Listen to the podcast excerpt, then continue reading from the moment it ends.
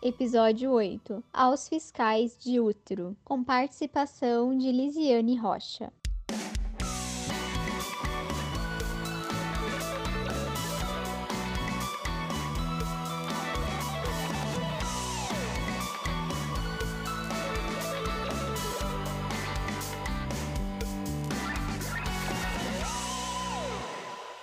Hoje eu estou aqui com a minha parceira Carola. Diz oi, Carola.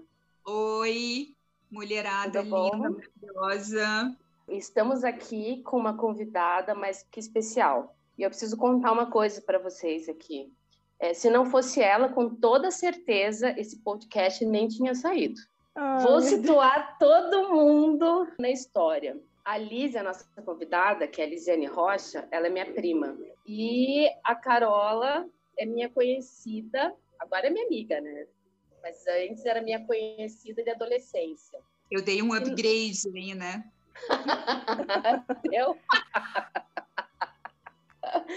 e na adolescência, criaram uma rivalidade entre mim e a Carola. Eu nem sei de onde veio, você lembra, Carola? Eu acho que nós namoramos, namoramos é, Algum, tivemos né? alguns namorados iguais, né? Mas acho que nem era por causa disso, sei lá, uma rivalidade aí. Enfim, sei que é a Carola. de que as mulheres precisam competir, né, Grazi? E aí, como a gente teve ali alguns namorados em comum, eu acho é, que foi eu muito. Acho que era... É, não sei, isso dá um podcast, né? Sobre a rivalidade feminina. É. Outro né? tema. É, rivalidade exatamente. artificial, diga-se. É, exatamente. E aí, a Lise postou alguma coisa, não me lembro o que, acho que era um projeto que a Carola estava fazendo e marcou a Carola. E daí eu falei, nossa, mas eu conheço essa. E fui falar mal da Carola para a Lise. Ai, meu Deus do céu, torci o nariz. Nem sei por que torci o nariz. Aí eu nem tinha o que falar, porque a gente nunca tinha trocado uma palavra, mas enfim. Aí a Lise me contou das causas que a Carola estava defendendo e todo o posicionamento dela e tal. E eu estava nessa transição minha, pessoal, de Carminha para Madre Teresa. então, vou dar uma chance. e adicionei a Carola. Você lembra? Eu te adicionei, daí comecei ah. a seguir, curtir as coisas, enfim, né? E daí eu fiquei muito orgulhosa da mulher que ela tinha se tornado e resolvi mandar uma mensagem para ela, que eu até procurei aqui, mas não consegui porque eu ia ler, é, dizendo que estava muito orgulhosa e que tal, e que é, ficaria feliz se a gente né, construísse uma amizade, uma coisa assim, era isso, não era? Eu fiquei muito feliz quando você mandou aquela mensagem, ah. foi sensacional, maravilhosa. E depois a gente se tornou amigas de infância. já bebemos juntas, já choramos, já dormi na casa dela, né? Já compartilhamos várias coisas. E Lise, muito, muito obrigada. Você sabe que você é minha prima inspiração. Ah, muito que do que eu sou hoje é por você, sem dúvida nenhuma. Tem muito, muito aí. Feliz. E quando a gente pensou nessa pauta, eu falei, não, tem que ser a Lise, né? Vamos trazer a Liz eu, aqui para conversar. Eu fiquei muito é feliz. Pode falar. Desculpa. Eu fiquei muito feliz de ter podido juntar as duas, porque vocês, eu percebia que as duas tinham muito, muitas coisas a ver, mas você sempre com aquele é, aquele obstáculo, né, vindo desse uh -huh. passado aí que ninguém nem sabe por quê. Então, eu, eu, achei demais quando vocês realmente se adicionaram e ficaram amigas e tocaram projetos juntas. Muito legal, muito orgulho, muito orgulho das duas. Ai, meu Deus. São mulheres maravilhosas uhum. à nossa volta. ah, e olha a coincidência. É, eu conheci a Carola quando eu resolvi ajudar a Maria, aquela senhora que era ex-presidiária. Uhum. A Carola, você tinha aquele café que é, dava emprego, né? Acolhia essas mulheres. E a Grazi tinha visto uma publicação minha no, no Facebook falando da Maria. É disso. E falou: Olha, Elisa, existe esse projeto. Eu falei, ai, que legal, então eu vou fazer contato com essa psicóloga. Foi aí que, que nós, Carola, começamos a nossa é, jornadas juntas né, nessa vida. Lizzie, eu e, lembro Aham, faz bastante tempo. Daí Eu eu, eu estava no mercado e recebi o teu áudio. Eu escutei o teu áudio no mercado, fazendo Sério? compras e escutando o teu áudio para falar sobre a Maria. Então, daí a gente fez esse contato e passamos a ter contatos constantes. E daí eu fiz uma outra publicação no Facebook, mencionei você. E daí a Lore, que é uma amiga de vocês de infância, né, em comum, Exatamente. essa Carolina é a Carola de Rio Negro, tal, tal, tal. Daí a Grazi, ai meu Deus, eu não acredito. E de lá pra cá, demorou quase três anos para vocês se falarem, porque acho que, se eu não me engano, foi em 2018 essa história da Maria. Vocês Foi. se reconectaram nesse ano, né? O ano passado. Ah, é, ano passado. Então, dois anos, vou colocar aí. Mas uma história muito legal. Muito legal mesmo. Muito. E Ai, foi, foi da época que eu tinha o. Eu era coordenadora do projeto com mulheres monitoradas. Isso. E aí tinha o Café Social, que fazia parte desse projeto que, que eu era a coordenadora, eu fazia toda a parte da, da psicologia mesmo com as pessoas. Eu fazia o acompanhamento psicológico, né, com, com pessoas, com mulheres monitoradas, mas acabou que veio muitos homens também, foi um projeto que ficou muito conhecido. E aí a, a Lise começou a participar ativamente, a gente fez feirinha, a Lise estava lá, sempre É. dando maior apoio. Foi muito Olha tudo legal. que eu perdi. Olha tudo que eu perdi por torcer Viu? o nariz. Por um pré-conceito, né, Gra? Aham, exatamente. Preconceito. Porque... Mas isso é muito, muito social mesmo, né? Eu É. acho que nós fomos ensinadas a isso. Infelizmente. mas a cidade também que nós morávamos, né? Que era interior, eu acho que se cria rivalidade torta e à direita, porque senão Sim. não tem assunto também. Não tem pauta. Não tem pauta. Ai, gente, mas Mas eu então. acho que é muito importante, Grazi, a gente, inclusive, ver essa nossa evolução, né? Perceber isso. Eu sou muito Lisiane. Ai, Muito, meu Deus, não muito sei se é fã. Eu sou muito eu- fã. Eu também sou. Eu sou fã das duas, então Ai, estamos entre fãs aqui. E hoje, mais uma vez, gente, não é meu lugar de fala. Vamos falar sobre o mito da maternidade como uma coisa sagrada para a mulher. Sobre o, preconce... o preconceito da sociedade em dizer que a mulher só é feliz se for mãe. Né? Aquela ideia de que as mulheres são imperfeitas sem filhos. Que a gente só conhecerá o verdadeiro amor se formos mães. Eu, durante muito tempo, eu acho, eu sempre falei, eu nunca quis ter filho. Então a Gabriela veio, eu já era considerável, já era tarde, assim, porque eu tinha 26 anos, não para a época de hoje, né, mas há anos atrás, sim, 15 anos. Então ela veio assim, eu tomava anticoncepcional, ela veio no susto. Mas eu nunca quis ter filho, assim, eu nunca um, não foi um projeto de vida meu ter filho. E veio e ok, tamo lá, né? Estamos na luta. Vida que segue, tamo na luta e vida que segue. Segura na mão de Deus e vai. Exatamente. vida que segue. E hoje eu tenho que dizer que ela é minha vida, né? Maternidade não é a melhor coisa do mundo, não existe isso, isso é romantização. Né? A melhor coisa do mundo é viajar, entre outras, né? Mas a minha filha é minha vida e, enfim. Só que, porque eu experimentei essa sensação, não quer dizer que todas temos, tenhamos que experimentar ou que todas sejam felizes ou que, enfim, né? é, é, tem N possibilidades que agora é, nós, como mulheres, temos, né? Na verdade, nós sempre tivemos, mas tem todo esse preconceito, essa nossa cultura de que mulher é sinônimo de mãe.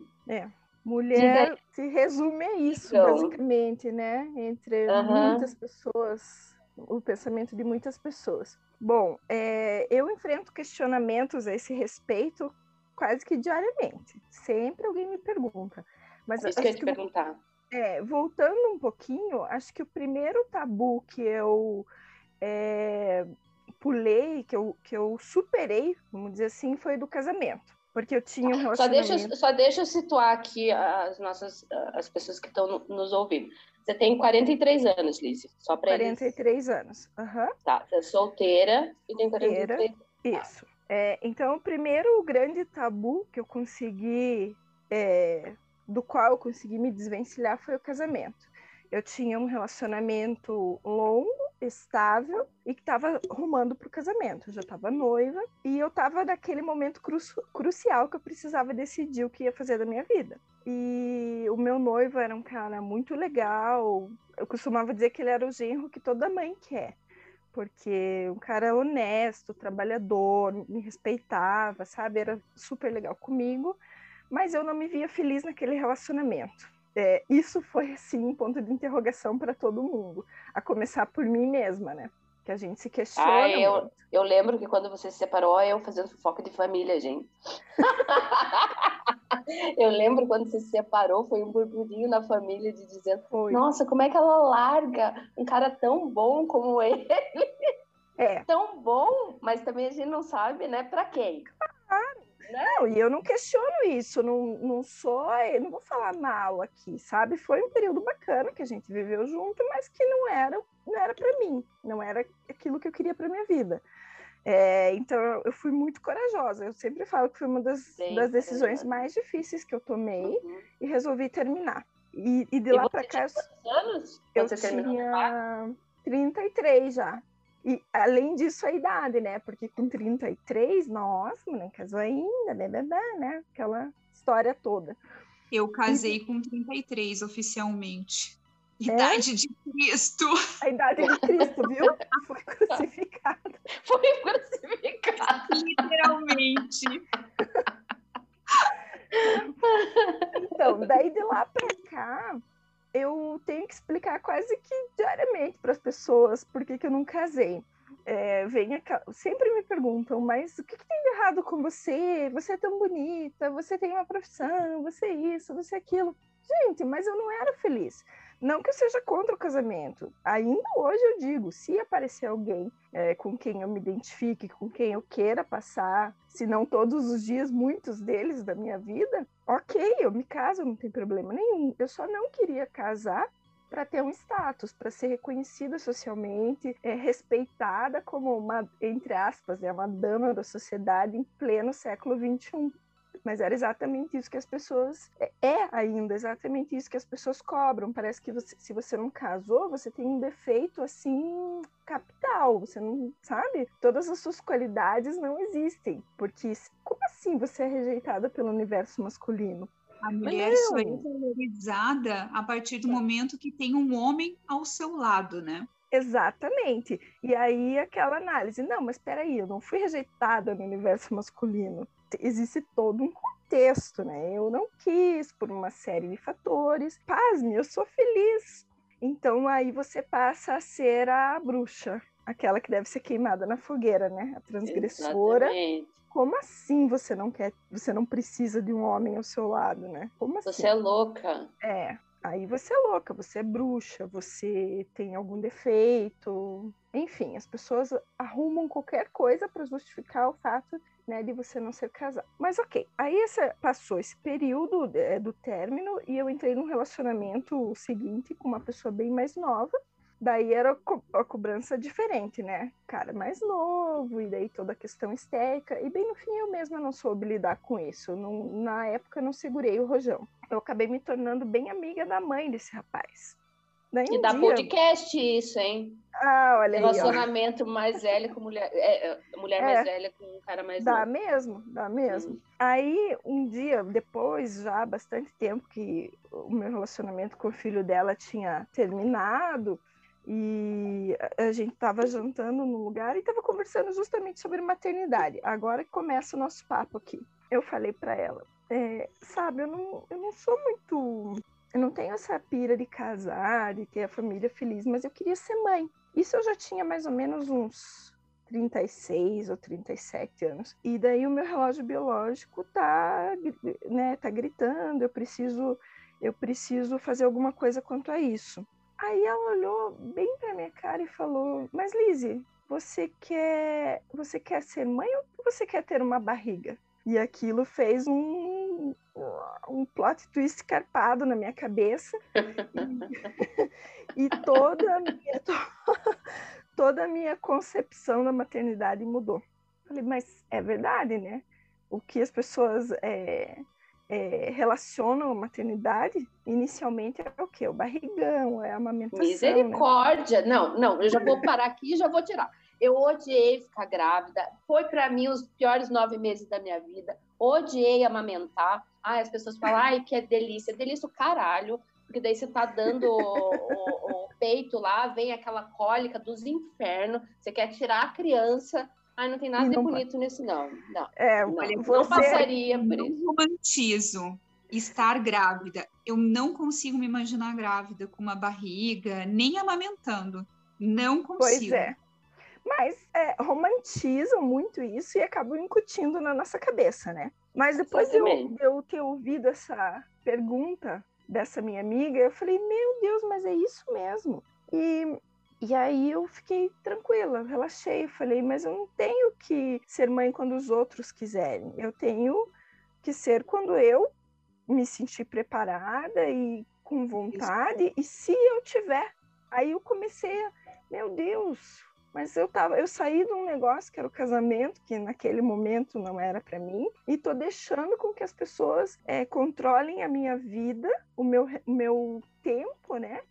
Com relação à maternidade. Não é por aí. E daí comecei a ver um monte eu de coisa sobre. Que, eu acho que vai muito aí também daquela ideia assim, o que é o desejo aprendido e o que é o desejo genuíno. E Exatamente, Carol. isso elas tomam para si esse desejo aprendido como se né, a, a ideia é. da maternidade como se fosse algo que elas realmente quisessem, Exatamente. a romantização. E, e muitas vezes hoje né? eu me encontro nesse momento da, desse questionamento, Sim. exatamente. Porque eu vejo assim, ó, várias várias amigas que são mães e aí eu olho aquilo assim, ó, e, e fico pensando, eu acho que eu não sou tão mulher porque eu não sou mãe ainda. Aí eu preciso fazer um exercício assim de racionalização o tempo inteiro para colocar para mim mesma, não, peraí, eu sou tão mulher quanto, inclusive em N outros aspectos, eu tenho muito mais responsabilidades. Sim. do que as minhas Sim. amigas que são mães. Eu acho que são coisas que, claro, a gente não pode ficar comparando, mas assim, eu tenho N Até porque maternidade não é sinônimo de responsabilidade. E né? nem de felicidade. E nem de felicidade. Esse é o grande ponto, né? Exato, exato. Mas assim, nesse sentido de me sentir menos mulher por não ser mãe. Mas aí eu olho quantas coisas eu faço. E eu tive sempre essa ideia até por isso que sou essa minha frase da, da responsabilidade. Eu sempre tive muito forte na minha criação essa ideia de que ser mãe e, e, e ser pai tem a ver com responsabilidade. Uhum. Mais do que qualquer outra coisa. Então, a, a ideia de ter filhos ligada a uma responsabilidade muito grande. E para mim, essa chave virou no momento que uma amiga me disse assim: a, uma amiga muito querida, a Dani, virou para mim e disse assim: a gente estava conversando sobre ela estava planejando o casamento dela e tal, estava noiva e eu recém tinha me separado e aí veio muito essa pressão assim, né? Porque eu, eu casei na idade de Cristo oficialmente. Eu já, claro que eu já era casada antes, com 27 uhum. anos, na verdade, eu casei, mas oficialmente foi com 33. Uhum. Parei com 35. E aí a gente estava conversando sobre isso, que eu perdi minha juventude e todo esse momento do meu relógio biológico, né? E estava uhum. me separando justamente no momento crítico dos 35. E aí ela, a gente estava conversando sobre isso e ela disse assim, Carol, eu te imagino uma super mãe. Você é das minhas amigas a pessoa assim que, nossa, eu tenho certeza que vai ser uma ótima mãe. Aí eu olhei para ela assim, num susto. E eu disse assim: Você tem essa, essa visão de mim? E ela assim, claro, com certeza. E aí eu comecei a fazer essas desconstruções para mim mesma, né? E, e, e me perceber: eu, eu, realmente acho que eu posso ser uma boa mãe. E acho que uhum. realmente eu estou preparada para isso. Mas eu preciso entender se eu realmente quero não ser mãe. Exatamente. Pra, Exatamente. Olha, pra, do que você falou ali do do ser aprendido, do que a gente aprende, né? Eu lembro uhum. que na última cirurgia que eu fiz, porque eu fiz inúmeras cirurgias de endometriose, A última, eu tirei o útero e eu resolvi tirar o útero. E quando saí da cirurgia, tava minha mãe, meu pai, minha madrasta no quarto me esperando. Eu cheguei assim chorando e eu pedi para chamar a psicóloga do, do hospital. E eu comecei a conversar com a psicóloga porque, olha, eu que não queria ser, ter sido mãe, eu já tinha uma filha e daí eu tinha perdido o útero ali. Claro que tem uma, outra, uma série de outras coisas envolvidas, mas a, aquele símbolo útero e de maternidade e tal, aquilo foi tão pesado para mim que eu ficava pensando, gente, mas e agora? Eu não vou ser mais mãe?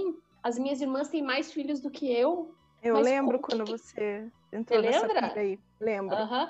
E agora? Tipo, a minha filha vai ser sozinha no mundo? E uma série de questionamentos, tudo em virtude do que a gente...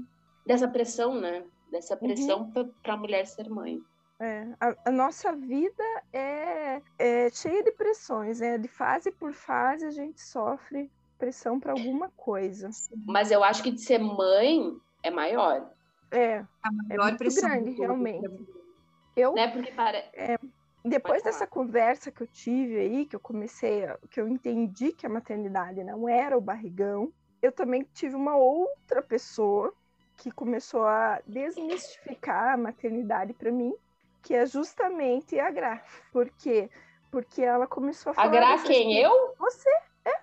Porque você foi a primeira mulher que eu ouvi falar que não gostava de barrigão, não gostava de amamentário. Gente, mas como assim?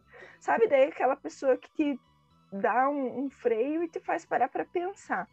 E daí eu comecei a ler muitas coisas, muitas mulheres, né? Também não, não queriam ter filhos e acabaram tendo e falaram da, é, da maternidade real, né? Não daquela que a gente conhece de de novela do Manuel Carlos, tudo lindo, tudo maravilhoso.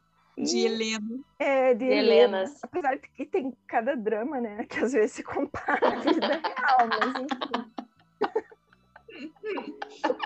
Poderíamos todas ser Helenas. É, eu comecei a pensar, isso me fez pensar a respeito. E daí, além disso, eu tenho uma outra amiga, que é amiga de infância, que tinha certo, sempre, desde sempre, ela disse que ela não queria ser mãe. E ela é casada, muito bem casada, muito bem resolvida, mas não queria ser mãe. E ela me falando da, da, da pressão que ela também passava, né? Todo mundo cobrando, aí, quando que vem filho, não sei o quê. Ela nunca, se depender de mim, nunca. E realmente, ela nunca engravidou. É, então, isso tudo me fez questionar exatamente o que a Carola falou agora. Falei, mas peraí, esse desejo vem de mim? Ou... Ai, meu Deus, tem um gato invadindo o set aqui. Estamos é. acostumadas com os pets no meio. O Adolfo está sempre participando, roncando, Lizzie, fique à vontade. Tá bom. É, e daí eu comecei a justamente questionar, mas peraí, isso vem de mim, de um desejo genuíno que eu sinto, ou vem de uma resposta que eu preciso dar à família, aos amigos, blá blá blá, né? E, e eu confesso que hoje, aos 43 anos, eu não sei. eu achei que ia dar uma resposta. Somos duas. Porque eu aos 38 dia... também não sei. É, porque tem dia que eu quero muito. Tem dia que eu que eu, eu penso, acho que eu vou entrar, hoje eu vou fazer minha inscrição, vou entrar na fila de adoção, vou dizer que aceito irmãozinhos e, e quero e vou fazer. Isso o signo explica, porque ela é geminiana, é, então. geminiana. E daí vai ser tudo lindo, vou ter filhinhos, gatinhos, cachorrinhos, e vai ser tudo bem. E daí no outro dia eu falo, por que, que eu vou mexer com o que tá quieto? Tá tudo certo na minha vida, eu não tenho problema.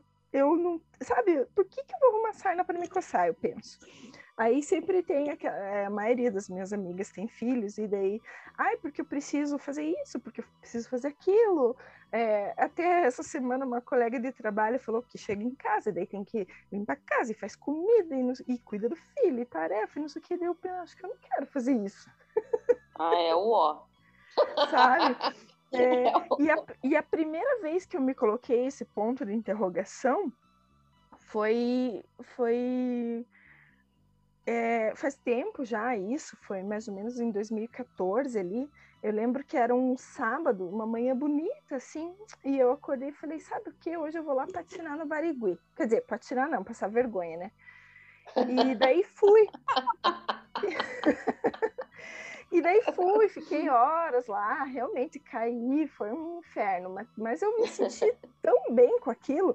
E daí eu cheguei em casa morta de cansada, tomei um banho, deitei na minha cama, bem faceira, coloquei uma musiquinha e fiquei de boa.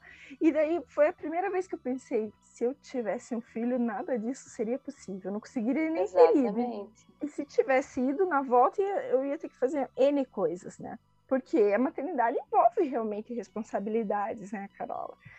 É, Com certeza. Então, é, essa foi a primeira vez que eu me questionei. E, e já faz algum tempo isso, e de lá para cá minha vida não minha vida é boa, gente.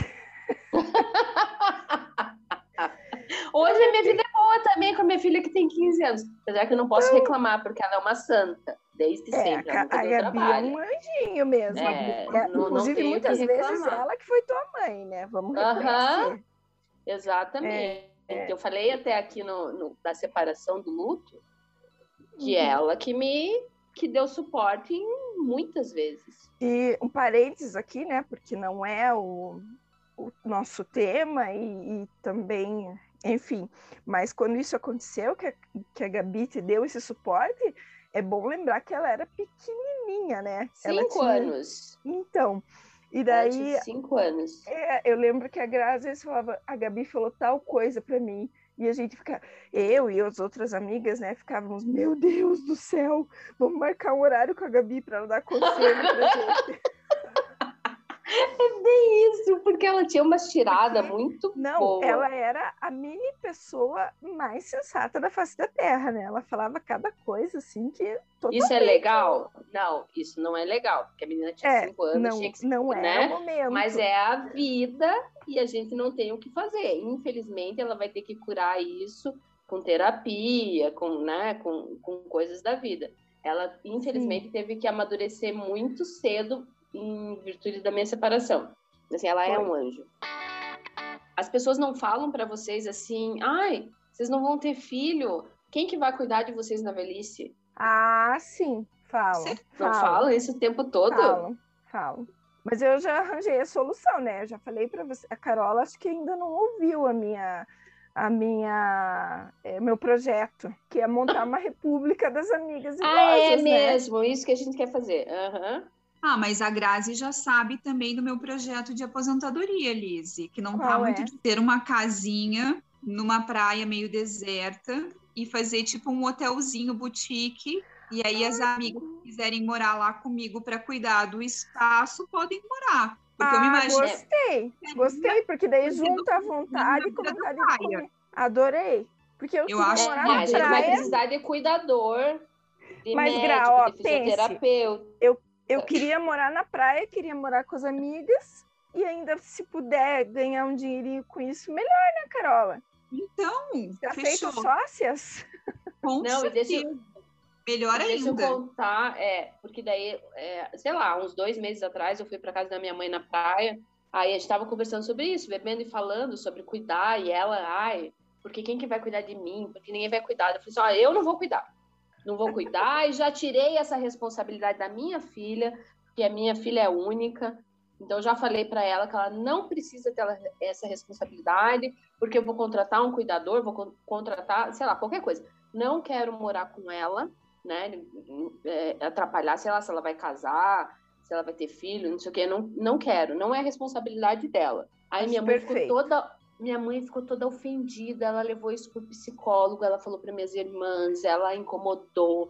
E ela, como é que não vai cuidar? Porque não sei o que. Eu falei assim, mãe, você pode morar do meu lado. Eu vou lá todo dia, levo comida que vejo, levo no médico, faço isso, faço aquilo. Mas morar comigo não rola, né? É uma vida, é outra vida. Assim, é, são coisas. E isso eu não quero que minha filha faça. Então eu já desobriguei minha filha a fazer isso. Mas é, o que mas eu escuto então... muito é as pessoas cobrando das pessoas que não têm, não têm filhos, é uhum. é essa questão do o filho como um cuidador, né? Eu acho sim que é, no meu caso, tá? Não quero generalizar. Eu, eu cuido da minha mãe, vou cuidar dela até o fim. Minha mãe é independente, né? É autônoma, não, não precisa de cuidados assim, da banho, essas coisas, não. E Deus queira que ela fique assim até o fim dos dias. Mas se precisar, eu vou cuidar. Mas porque é uma coisa minha. Porque o meu E você pai... mora ali com ela, né? É, eu moro com ela, É mas não é só isso. diferente. Mas não é só isso, porque esses tempos o meu É pai ficou escolha doente, fez uma cirurgia e eu fiquei muito mexida com isso.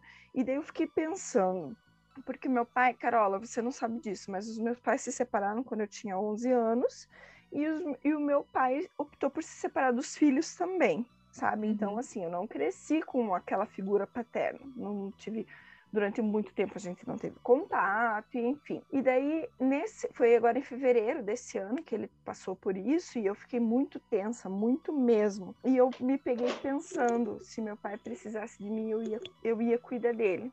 Que é uma coisa minha isso. Não, não foi uma coisa que ele me cobrou, que alguém me impôs. Eu acho que eu tenho isso. A Gra já é diferente. Ah, não vou morar. Cuido, mas não moro. Sabe? Então, Mas eu é, acho que eu isso não é sei. pessoa. Mas a questão de você ter um filho para pensar na tua velhice, em ter alguém para cuidar de você, e, e eu vou te dizer que esse pensamento é muito comum. E hoje, como a gente pode escolher ser mãe ou não, eu escuto muito isso no consultório Sim. também. Mulheres é que estão ridículo. não ser mãe. E aí o que que acontece? É muito egoísta. Você. Egoísta e totalmente irresponsável. no mundo com a responsabilidade de cuidar de você na velhice. Assim como eu já escutei situações de eu vou colocar um filho no mundo, eu vou, ah, já que é, é tão importante ter o filho, então vamos ter um filho para esse relacionamento ficar melhor. Então, Uhum. assim, a, a gente não tem que colocar uma criança no mundo para dar uma responsabilidade para ela. Mas, Carola, eu agora já tenho uma resposta para as pessoas que falam isso para mim. Vai eu falo, é. Não, é algo que cala muito mais fundo na pessoa, Gra. Ah, Eu falo, é. Provavelmente a Marise von Richthofen pensou nisso quando teve a Suzane. Ótima! Ora, Ótimo. a gente nunca sabe o que vai pôr no mundo. A Não. gente não, né? Quem põe. Assim como quando a gente fala na questão da adoção, porque, como eu falei anteriormente, eu nunca me imaginei grávida, não consigo me Uhum. imaginar grávida, não faço questão. Tanto que quando eu fiz 34 anos, eu ainda estava casada, e algumas amigas ginecologistas me falavam: tá no- na hora de você botar os teus óvulos Congelar. Para congelar Uhum. né? Num banco de óvulos. Tipo, tá na hora, já passou da hora. Você tem que começar a pensar nisso, urgente. E, cara, eu assim, hashtag tipo Bolsonaro, caguei. Porque Tá. Agora eu tenho uma. Eu ia fazer uma pergunta exatamente sobre isso para vocês ali. Então, assim, é, se a gente for considerar tudo isso, aos 20 anos que a gente tá no No auge auge, né? para ser mãe, né? Uhum. Daí vem o negócio ali que dos 30 aos 35 a gente tá, mas não é o melhor, mas ok, beleza. Uhum. Aí pós 35 o negócio vai fudendo com a gente. Vocês pensaram pra ficar se as uma duas- deficiência, na verdade, na cabeça das pessoas, né? Oi? É, só que ninguém para para pensar que o esperma também tem prazo e validade. E quanto mais velho o homem, maior a probabilidade do down, né? E, Não, inclusive, isso inclusive, muitos homens estão atualmente, muitos homens têm problema de fertilização. Muitos homens. Gente, tive um. Inclusive, eles culpabilizam as mulheres. Aham. Eles não assumem para outras pessoas que o problema é do homem. Coloca a culpa na mulher, da- da- na questão de estarem passando por um processo de fertilização. Uhum.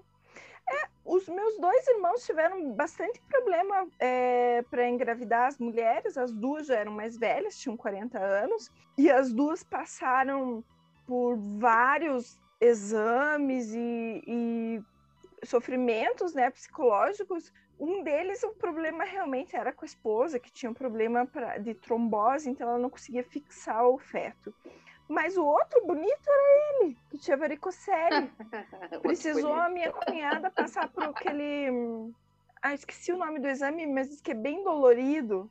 Daí o médico falou: não, ela não tem problema nenhum, então vamos ver ele. Isso, ela... isso, alguma coisa. Daí... Inclusive, nos tratamentos, quem passa primeiro, primeiro pelas verificações e pelos É, a exames. são- mulher. É, então, mas é por isso que eu tô falando. A minha cunhada passou por um, um exame que foi bem dolorido, bem ruim, assim, para o médico chegar à conclusão que o problema era com o meu irmão, que tinha varicocele. Varicocele é varize, né, no saco, para quem não Isso. sabe. E, e daí ele precisou fa- fazer um, fazer um procedimento que foi, assim, rapidinho, indolor, em consultório mesmo, e daí ela conseguiu engravidar. Então, isso quer dizer, até nisso a responsabilidade fica na gente. Se o cara, se o exame do cara é mais rápido, mais fácil, indolor, por que não começa por ele? Porque sempre se pressupõe que o problema é com a mulher, Com a mulher. né? É, é a nossa sociedade. Ser mulher É. não é fácil. Não é. Ah, um ponto que eu queria voltar um pouquinho. O que, que é o déjà algo- vu que você falou que você te- teve? Ah, quando a, quando a Carola tava falando, eu. Sabe quando você tem aquela sensação? Eu já vivi isso. Aham. Eu, quando a Carola tava falando, eu parece que vi ela já com esse óculos com aro vermelho e nossa, foi muito real. É. Então, mas eu queria voltar um pouquinho em algo que a Gra falou lá no início, que é sobre o amor, né? Que as pessoas falam que o amor real é só o da mãe e que não existe nada comparável no mundo. E daí Que isso é falácia, né? Porque é, mas a- aí, essa amiga que eu comentei, que é casada, que não quer ter filho de jeito nenhum, um dia eu tava revoltada e a gente tava conversando sobre isso. E ela falou: Eu acho um absurdo dizerem que só o amor de mãe é real. E daí eu fiquei pensando: e realmente, eu também acho. Porque assim, é, a gente dedica amores diferentes para as pessoas, mas nem por Uhum. isso eles são menores ou são irreais. Então, o Uhum. amor que eu tenho pela minha mãe é incomensurável, mas é um tipo de amor. Para os meus irmãos é um outro tipo. Para vocês, minhas amigas e prima, é outro tipo, mas é amor. Para minha gata é amor, mas é um amor diferente. E assim sucessivamente, né? E da mãe também. Eu acredito que realmente seja um amor enorme, mas não é o único, gente. A gente tem que parar e pensar e, e repetir isso. Não é assim. aham. as pessoas dizem que é- o amor de mãe é único, né? Incondicional. E, e que não é, Yes. né? Porque assim, Não. quantas mães odeiam seus filhos, mães narcisistas, enfim, e, e- e não é isso. Não é E, isso. e você E não é assim- porque tem sangue também, que também, também é uma coisa que a gente tem Justamente. que, que falar, que a assim- gente não precisa sentir amor. Assim como tem Né? mães que não amam suas crias, tem as crias que não amam os seus pais. E aí entra esse Aham. caso, por exemplo, da É Suzane isso e tantos outros que não chegam a esse extremo, mas que a gente vê todo dia. Né? É, eu, quando falei com, conhe- falei com uma pessoa da minha família sobre essa questão da adoção, contando aquela história da barriga, mas você quer ser mãe quer ter uma barriga? Ela falou, mas credo, de jeito nenhum, eu jamais adotaria, porque filho adotivo só dá problema e não sei o que, e blá blá Ah, blá. já escutei isso. É, eu falei, não é verdade. Não é verdade. Pessoas dão problemas. Podem ser do mesmo sangue ou não, né? Tem, E do muitos- mesmo sangue dá bem problema, né? dá muito Tem problema. muitos filhos é, de, de sangue que são horríveis e tem muitos filhos adotivos que são maravilhosos. E eu aí entra uma outra amiga minha que eu conheci, que eu já conheci, conheço há algum tempo, né? Conheci já na fase adulta e que eu estava conversando com ela justamente sobre essa questão do você quer ser mãe ou ter uma barriga. E daí ela falou, Lizzie, eu vou, eu não, não sei, eu acho que você não sabe mais se eu adotado. E eu, sério, Mônica, sério, não sabia, não tinha ideia. E ela é uma das pessoas que eu mais admiro na minha vida. Ela é uma pessoa maravilhosa. É um como ser humano, como filha. E os. Agora eu não lembro se ela tem um ou dois irmãos, mas os, todos os filhos ali da mãe dela são adotados. E eles têm um senso de família, um amor, um respeito, sabe? Mútuo. É lindo. E ela cresceu uma pessoa amorosa, é, dedicada, inteligente, culta. Ela é uma pessoa assim, até preciso apresentar ela para vocês. Eba! é, não, ela é demais. Ela é realmente, ela é, ela é bem mais nova, assim, sabe? Agora ela é uma mulher, mas quando eu conheci era uma menina e eu já admirava muito a Mônica. E, então tudo isso todas essas nuances, né, disso aqui que a gente está conversando hoje, faz a gente entender que a gente não precisa seguir regra nenhuma para ser feliz. Cada um constrói a sua felicidade como pode, como quer, né? E os problemas vão surgir, a gente vai ter que enfrentar de um jeito ou de outro, mas eu acho que se a gente tiver disposto e tiver amor no coração, a gente consegue. Seja com filho, seja sem filho, seja com filho de sangue, seja com filho adotado. É, Ou sem, é, sem filho, né? É, o que a gente precisa fazer com que as pessoas de fora entendam é que ninguém pode ditar regra na vida de ninguém, porque não existe fórmula. O que funciona para um não necessariamente vai funcionar para o outro. Vai funcionar para o outro. E é isso. É essa a minha visão. E eu acho que a sociedade é tão cruel com a mulher, a, a, nossa cultura, né, patriarcal, machista, já é terrível com a mulher. E ainda para gravar tem essa questão do biológico também. Uhum. Esses dias eu estava vendo uma postagem, eu não lembro o que, que era, se era alguma pessoa que engravidou, alguma artista que engravidou mais tarde, assim, não lembro. E aí eu comecei a ver uh, várias mulheres comentando que engravidaram naturalmente depois dos 40 anos. Aquilo me deu até um quentinho no coração, assim. Porque eu não sei, eu não sei se é, se realmente, né, eu quero um filho biológico ou não. Eu penso muito na adoção, é uma coisa que realmente eu gostaria. E, e aí, lá nos meus 34, quando começaram a me cobrar essa questão de congelar óvulos e tal, eu tinha já isso muito tranquilo para mim, de que eu adotaria. Uhum. É, uma, é algo que eu realmente gostaria muito. E, e aí, quando eu me separei aos 35, foi assim, além do impacto da separação, foi o impacto do justo nos 35 anos e você não teve filhos antes. Graças Já imaginou? Exatamente. Se você tem filho. Não, não assim, porque você tem filho de qualquer pessoa, e não falando porque eu nem conheço teu ex-marido e tal. Mas assim, é um vínculo eterno isso. E que daí, se você não se dá com a pessoa, se você não tem os mesmos princípios com a pessoa, você não, seria um ciclo eterno. Para mim, seria uma prisão ter Exatamente. um filho com o meu ex-marido. De saber Sim. que, inclusive, assim, durante todo o relacionamento, eu não queria ter filhos, porque para mim sempre pesou muito a questão dos nossos valores serem muito diferentes. Então, nós tínhamos valores e princípios muito diferentes. Então, sempre foi um peso e, e, eu não tive filhos por conta disso. E nunca aconteceu, né? Até mesmo sem, sem ser planejado. Deus me abençoou com isso. Mas, assim, sempre foi um peso. Aos 35, você se separa e você não tem filhos.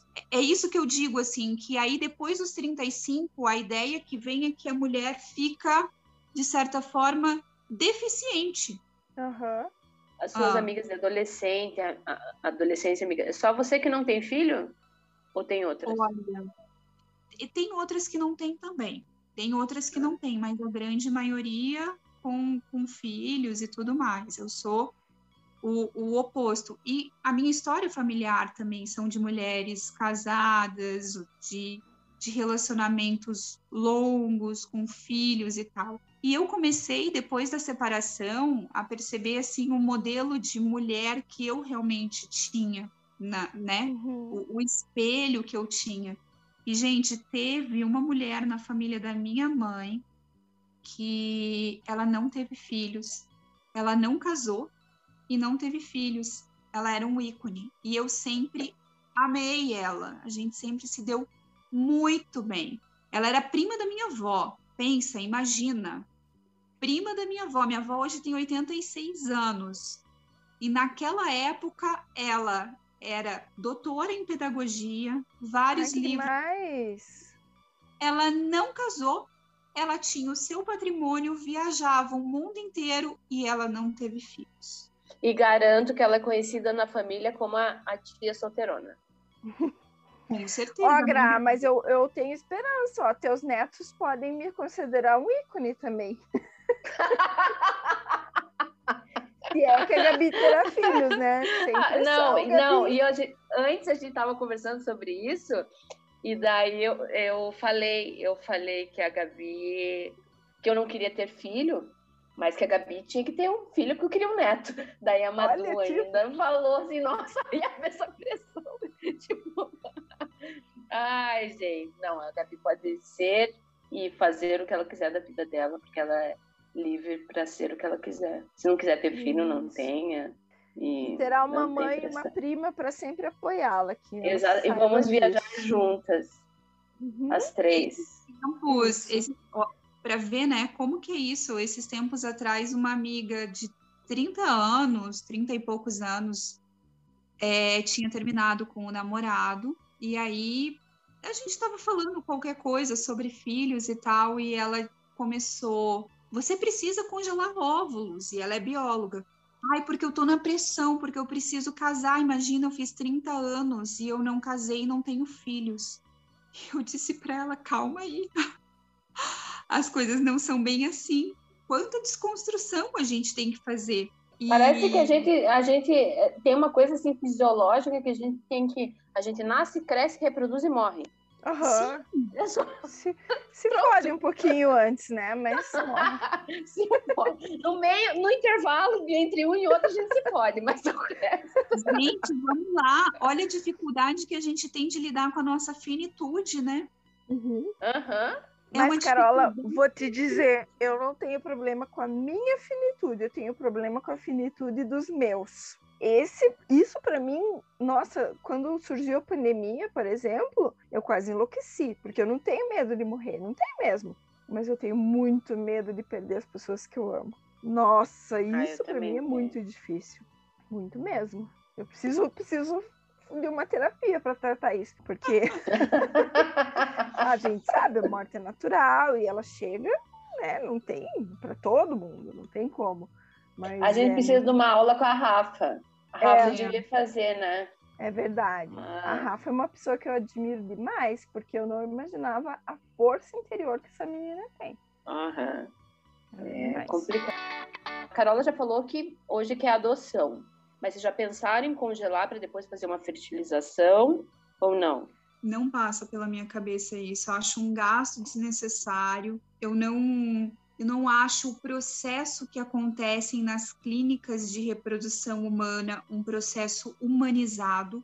A Entendi. realidade que a gente tem aqui no Brasil não é uma realidade que eu vejo realmente como algo saudável e humanizado. E eu não passaria por um processo desses. Eu realmente, assim, a minha escolha seria a adoção. E até esses tempos atrás eu comentei com a minha avó, minha avó começou a me cobrar, né? Isso acontece o tempo inteiro, como a Lizzie falou, todos os dias é cobrada com, com relação a isso. E fazia muito tempo que eu não falava com a minha avó, e aí a gente se falou pelo telefone e ela me disse: primeiro veio a cobrança de e os namorados? Namorado. Ok, na- vó a gente, a gente perdoa, né, Carol? Vó é vó. Ai, Lise, vamos lá. Também não Igual tenho meu avô, desejo você de devia, você, devia, você devia responder assim. A, como que meu avô falou? O segredo é a alma do negócio. Sim, Ótimo. Não, eu falo que vó é vó, Carola, é só para explicar aqui, é, pensando que elas são de uma outra geração e para elas é muito mais difícil romper padrões, né? Claro que é, mas assim, ó, também vejo que ninguém passou pelos processos que eu passei e eu também não tive todo esse apoio nos processos difíceis que eu passei na minha vida, incluindo a minha Uhum. separação. Então, Sim. assim, aí na hora da cobrança, e que essa cobrança é muito para que eu supra as expectativas deles, né, de outros, não as minhas, uhum. é, aí isso acontece. Mas assim, ninguém tá sabendo da minha dor. E aí, né, ela veio me perguntou Sei exatamente o que você está dizendo. Uhum. E aí, em seguida, eu não, eu assim, eu já sou muito bem resolvida, não tenho mais dever de lealdade nenhum com família, nem nada disso. Eu vivo. Ai, que lindo vida. isso! Não, a expectativa. Adorei do... isso. Eu tô nessa. Madu, anota esse negócio aí. não devo lealdade a ninguém, é verdade. E aí, assim, é, não, e não devo lealdade a pessoas que não são leais comigo também, Exatamente. que não me respeitam e tudo mais, né? É, aí, assim, em seguida ela veio falar que, ah, porque ela queria um bisneto, e aí que ela já tinha perdido as esperanças porque eu já estava velha para dar o bisneto para ela. Então, assim, poxa, eu tenho as minhas, as minhas batalhas internas, né? Eu claro. tenho as minhas também, como eu falei, separei. Mas você é a única neta? Não, não. E os é, outros não deram? Eu sou a mais velha. Eu sou a mais velha. Ah, manda os outros se agilizarem e fazer o corre. Não, com certeza, mas assim, é, eu me separei aos 35. Aí veio a pandemia. Em seguida, uhum. né, logo depois. Uh, a gente tá indo para o segundo ano de pandemia. Né? Quando eu me reestruturei pós-divórcio, veio a pandemia, a gente está indo para o segundo ano, ou seja, dificultou ainda mais a situação, né? É, é. é tanto para a questão de você conhecer uma pessoa, para ter um relacionamento bacana, para poder pensar em ter filhos, como, inclusive, para a adoção. E aí, assim, aí ela pegou, e aí eu disse para ela, eu disse, olha, por mais que eu esteja velha, eu penso em adotar e quero muito poder adotar uma criança. E aí ela começou, ah, porque adoção e não sei o que e tal. Poxa, você não tem um apoio nem dentro da tua família, porque o tempo inteiro você tem que estar suprindo a expectativa dos outros e ninguém está preocupado com o que você realmente quer da tua vida.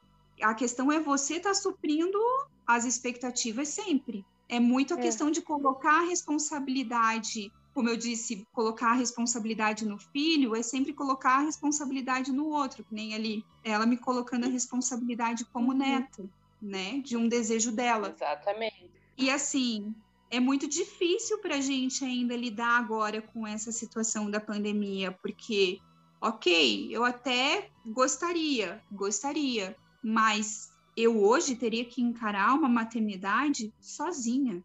E quando eu digo sozinha, não é só sem um parceiro, mas é sem ter uma família, sem ter um apoio por perto. Eu moro em outra cidade. Independente de qualquer coisa, eu ainda quero adotar uma criança nessa vida, porque, ai, gente, tem tanta criança precisando, sabe, de um colo, Sim. de carinho. E isso também foi uma coisa que a Gra trouxe para minha vida, que ela me chamou para fazer parte do lindo. grupo e que a gente fez aquela campanha de Natal, lembra? Uhum, e calou muito fundo no meu coração aquilo. E eu quero muito poder fazer alguma coisa por alguém.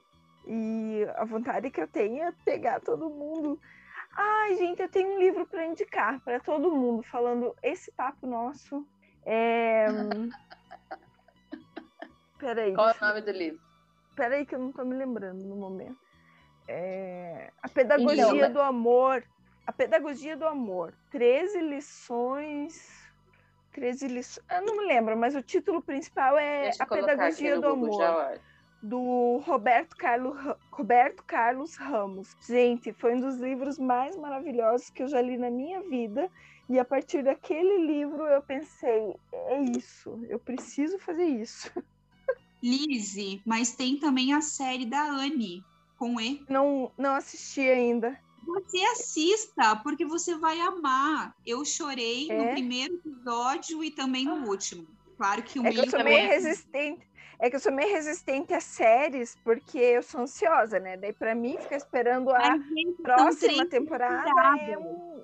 Ah, então tranquilo, eu vou começar a assistir. Em uma semana eu maratonei as três temporadas, assim, porque uhum. eu ficava eu também fico ansiosa para assistir ali o próximo capítulo e eu não consigo esperar. Ela é maravilhosa e assim, sem, sem spoilers, mas conta histórias sobre adoção, essa questão do amor. Ah, eu não ah, tinha essa noção, não sabia que era sobre adoção. Ah, era, é, é. É bem linda, assim. Recomendo também. Muito, muito. Mas eu tive uma pira aí algum tempo da, da questão da adoção também. Porque eu também tinha a pira da. Voltando lá, que a Gabi é filha única, né? Uhum. Então, ai, coitada, vai, né? Porque eu tenho irmãs. Então eu não sou ninguém sem minhas irmãs. Uhum. Embora a gente brigue muito, e, e, enfim. Meus sobrinhos, todos têm irmãos e tal, família grande. E, e eu ficava com dó da Gabi. Ah, eu vou adotar, vou adotar, vou adotar. Mas até uma tia me falou esses, esses tempos atrás, sei lá, uns três anos. Agora que a Gabi tá crescendo, tem uma idade, vocês vão poder viajar, tal, você vai arrumar. Você quer adotar para quê? Qual é a sua necessidade de adotar? Então, a sua necessidade é que a Gabi não tenha um irmão, que ela não fique sozinha. Então, a necessidade é bem egoísta, né? É. Essa necessidade. Não, Aí egoísta parei não, eu acho pensar. que é altruísta, porque você tá pensando no outro, não em você mesma. É, mas daí egoísta pra Gabi, daí. é, Ah, sim. Eu não É sei. porque daí você ia acabar jogando essa responsabilidade muito em cima dela, né? Ah, com certeza, porque, Eu né? adotei por você. É, exatamente. Então a gente Uhum. acaba fazendo isso, né? Então eu, eu, eu revi isso. Eu gostaria de adotar sim. Talvez, quem sabe, a gente né, adote, mas não sei. Agora que a Gabi tá fazendo 15 anos, que a gente pode viajar juntos e eu acho que ela vai ser feliz, ela tem primos, tem isso, não precisa de outra. Isso que eu ia comentar. As pessoas casa- superam, né? Elas vivem Uhum. sozinhas. Aqui em casa nós somos em quatro filhos. Eu não tenho filho, minha irmã tem dois e meus irmãos têm um cada um. Tem uma filha cada um. É, e as meninas que são filhas únicas, eu, eu falava, eu era uma das que falava para eles: ah, vocês têm que ter mais um, porque ser filho único é tão ruim. A gente aqui fomos criados com mais irmãos e a gente é um pelo outro sempre, né? E daí eles falam: não, mas a gente vai criar os, os primos como irmãos, né? Que eles vão crescer juntos e tal. E é isso que tá acontecendo, a coisa mais fofa do mundo, diga-se de passagem. Eu vejo as crianças aqui, porque eu moro em casa de vó, né, gente? Daí eles vêm pra ver minha mãe e criançada. Ai, e melhor coisa, né? Coisa mais fofa, coisa mais fofa. Essa pandemia deu uma. pegou forte, assim, pra gente não ter as crianças aqui apavorando.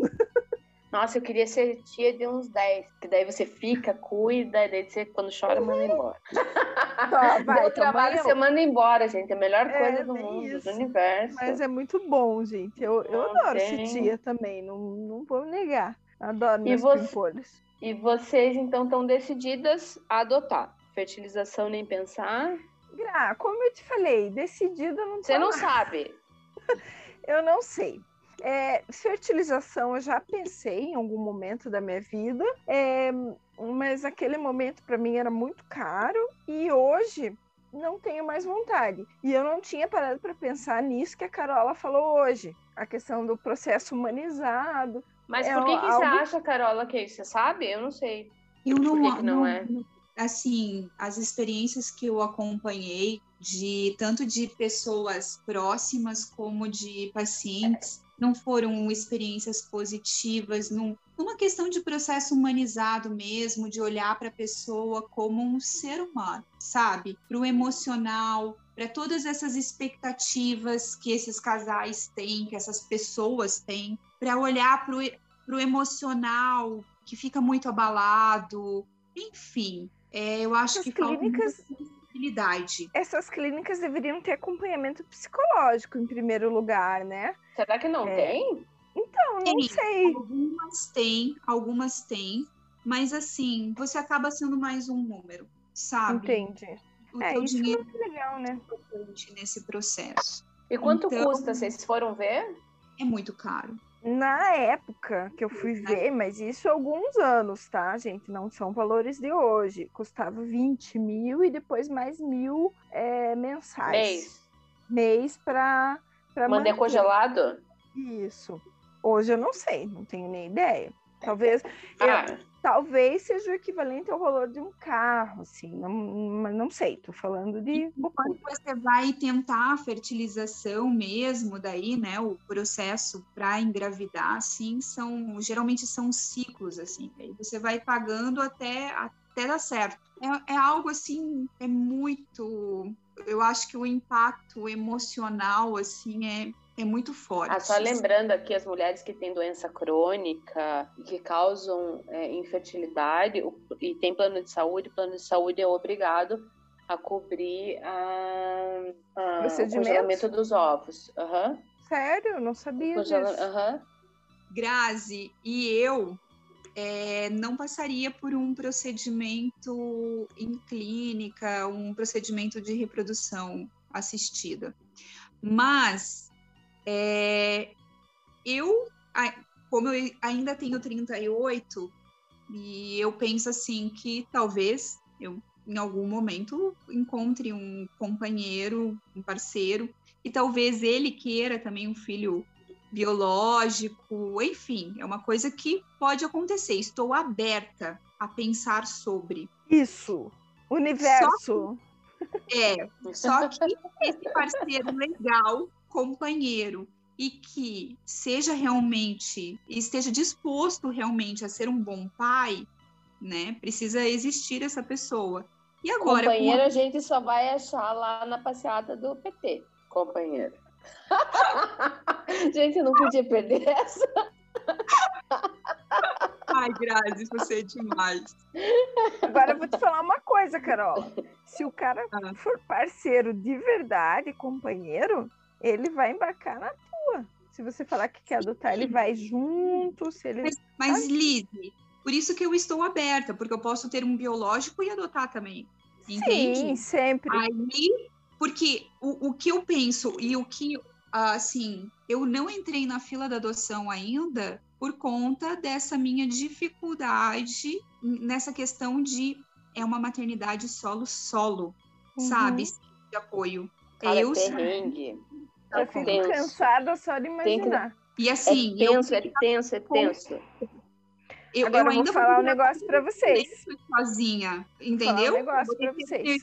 Para trabalhar e para pagar as contas e cuidar da criança. Uhum, então, é. assim, é. e essa questão da pandemia dificultou no, no aspecto conhecer uma pessoa legal para, né? Porque em dois fica mais fácil. Claro, dividindo, né? Custos Sim. e trabalho. Com certeza. Então, por isso que eu ainda estou nessa de ah, projeto maternidade em stand-by. Preciso pensar. Agora eu vou sobre. falar uma coisa para você, para vocês. Se for para ser filho natural, né, filho biológico, a natureza, eu sempre achei muito injusta que a gente tem um relógio biológico muito mais curto que o dos homens. Mas agora, aos 43, eu vou falar um negócio.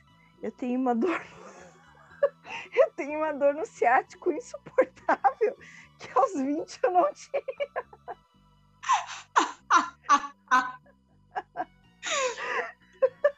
Aí eu comecei a entender a natureza, sabe? É. Ai, meu Deus do céu. É, mas tem todas essas coisas assim que a gente realmente precisa pensar sobre. É. É, eu não, não posso tomar uma. Gostaria muito de ter uma atitude bem impulsiva, mas eu não posso tomar uma atitude impulsiva. Eu estaria responsabilizando uma criança e eu não posso fazer isso. Sim, tem que ser claro. algo maduro. Nesse momento tem que é. ser algo maduro. É a responsabilidade, né?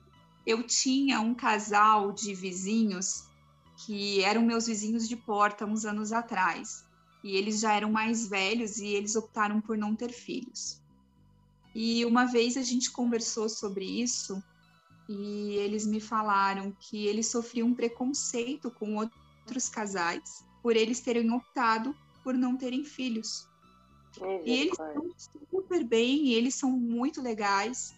Recentemente eu estava passeando com o Adolfo na rua e encontrei eles passeando com o cachorrinho deles também porque agora eles continuam sendo vizinhos, mas moram em outro prédio. E super felizes, pessoas assim de bem com a vida, leves, mas eles sempre falaram isso da questão dos preconceitos com, com relação ao fato de optarem, de decidirem por não terem filhos. E realmente, eu acho que a sociedade não está preparada para isso ainda. Mas não. o que importa é a gente fazer aquilo que a gente quiser ser quem a gente quer ser, né? Uhum. Isso é muito importante. Eu acho que essa é a nossa grande contribuição para as próximas gerações, né? Porque as, as gerações anteriores é, elas lutaram com, é, em pautas muito mais concretas, por exemplo, o voto, o trabalho, o divórcio, o, o relacionamento sexual dentro do casamento consentido. Então são coisas que a gente pode mensurar, vamos dizer assim. E no nosso caso, eu acho que é uma pauta mais etérea. São várias coisinhas, né, dentro de uma coisona, que é a nossa realidade de ser mulher no século XXI. Que resquícios a gente ainda tem do século XX e outros. É, eu acho que o trabalho já não é mais uma questão, o voto não é mais uma questão, é, dirigir não é mais uma questão, mas ter filhos ainda é uma questão, é, formar uma família é uma questão, e dentro disso várias outras nuances, né? Quem tem filho, por que não tem filho? Aliás, quem não tem filho, por que não tem filho? Quem tem filho, nossa, você tem filho, mas tá aqui com teu marido, você deixou com quem? Ou a mãe solo, a mãe marido. solo. É, Porque o que, que é família? O que é família? Ah, é Exatamente. um pai, uma mãe, um filho? Não. Família sou eu é. e a Gabriela dentro da minha casa. Ou é, é a Carol Essa e o Adolfo família. dentro da casa dela. Né? É. Né? O que é família? Né? Então, Nesse eu acho sentido. que são coisas assim, são conceitos. É a família nuclear, né? É. Eu acho que essa é a nossa missão para a próxima geração. Gente, eu tô tão feliz assim de ter tantas mulheres assim fodas, Ai, né? Eu também. Porque vocês, porque vocês duas são tão tão maravilhosas, assim. E obrigada, Lise, por ter feito essa ponte aí e falar para mim, ah, é, ela, ela é, é foda. E eu falar, não, eu vou lá seguir só para ver se ela é foda mesmo. Ela é foda, assim como você também é. e eu fui lá e, e, e, ainda bem, né? Somos todas. E aqui nos nossos bastidores tem mais uma mulher muito foda também, que é a nossa Madu. Com certeza. Eu não De um a metro e 45 ainda. que é fodona. É, é, eu ainda não a conheço, é, mas já gosto, porque eu tenho certeza de que duas mulheres maravilhosas como vocês não se juntariam a outra que não fosse tanto quanto. Até é, então, porque, uma... minha cara, ela é geminiana. Ah, tudo de bom nessa vida. Então eu espero muito é, acabar logo essa pandemia e estarmos todas vacinadas e fazermos uma reunião presencial. Exatamente, vamos fazer isso. Muito maravilhoso. Obrigada, obrigada, assim, de montão. Vocês são inspira... inspirações. Obrigada, mim. eu que agradeço. Agradeço o convite, Obrigada agradeço dividir esse espaço. Agradeço dividir esse espaço e a vida com vocês. É muito legal, muito legal ter vocês na minha vida. Sou muito orgulhosa por isso. Tem feliz. uma música, né? Que diz assim: Eu quero partilhar a vida com você. Não tem? Não tem isso. Preciso então, conhecer. Eu quero partilhar a vida toda com você. Ah, é a vida toda com você. Exatamente. Beijo. Beijo, beijo grande.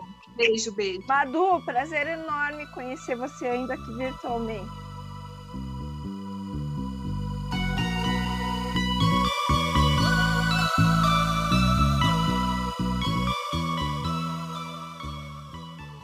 Esse foi mais um episódio do podcast Louca Eu. Nos acompanhe também pelo Instagram, arroba louca, underline, eu, underline podcast.